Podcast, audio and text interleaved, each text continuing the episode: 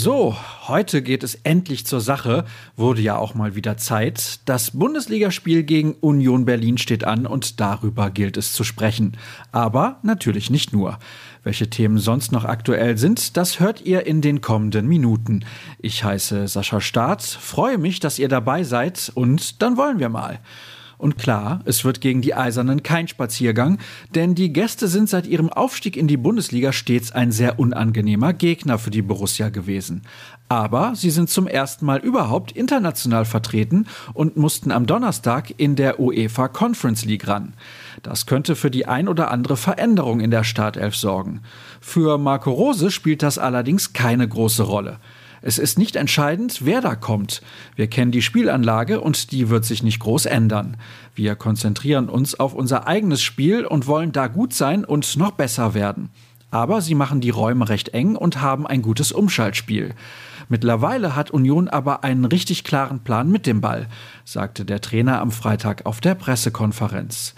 Dabei kommt ihm definitiv entgegen, dass seine Truppe nur bedingt von Erling Haaland abhängig ist. Das könnte man zwar meinen, bislang trugen sich aber bereits sieben Spieler in die Torschützenliste ein. Zusammen mit Hoffenheim ist das Ligaspitze. In der vergangenen Saison trafen sogar 18 Akteure für die Schwarz-Gelben. Das war ebenfalls Bestwert. Ein weiterer Trumpf? Die Dortmunder drehen insbesondere nach dem Seitenwechsel nochmal so richtig auf.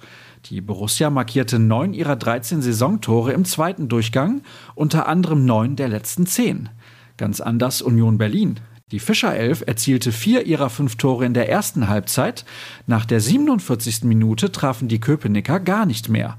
Statistiken dieser Art gibt es noch einige, zu finden in unserer Rubrik 09 Fakten.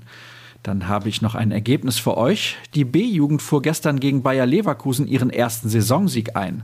Am Ende hieß es gegen die Werkself 3 zu 0. Wir bleiben beim Nachwuchs, denn um 11 Uhr empfängt die U19 den SC Paderborn und geht als klarer Favorit in die Begegnung. Um 17.30 Uhr erfolgt dann der Anpfiff bei den Profis. Seit Beginn dieser Spielzeit werden die Partien am Sonntag alle von Zone übertragen. Es kommentiert Jan Platte. Der Experte ist Sandro Wagner.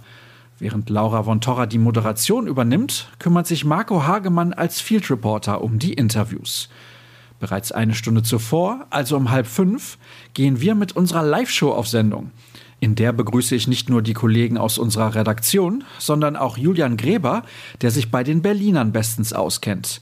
Aber wir blicken nicht nur voraus, denn in der Pause und gut eine Viertelstunde nach dem Schlusspfiff haben wir unsere Analyse im Angebot. Zuschauen könnt ihr bei Facebook, YouTube oder bei Twitter. Falls ihr bis dahin noch weitere Informationen haben wollt, das ist gar kein Problem. Ihr seid auf ruhrnachrichten.de bestens aufgehoben.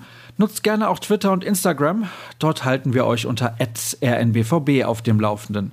Und wer mag, kann mir bei beiden Plattformen unter Start folgen. Viel Spaß beim Spiel, vielleicht sogar im Stadion, ansonsten auf dem Sofa oder in der Kneipe. Auf drei Punkte und bis morgen. Tschüss.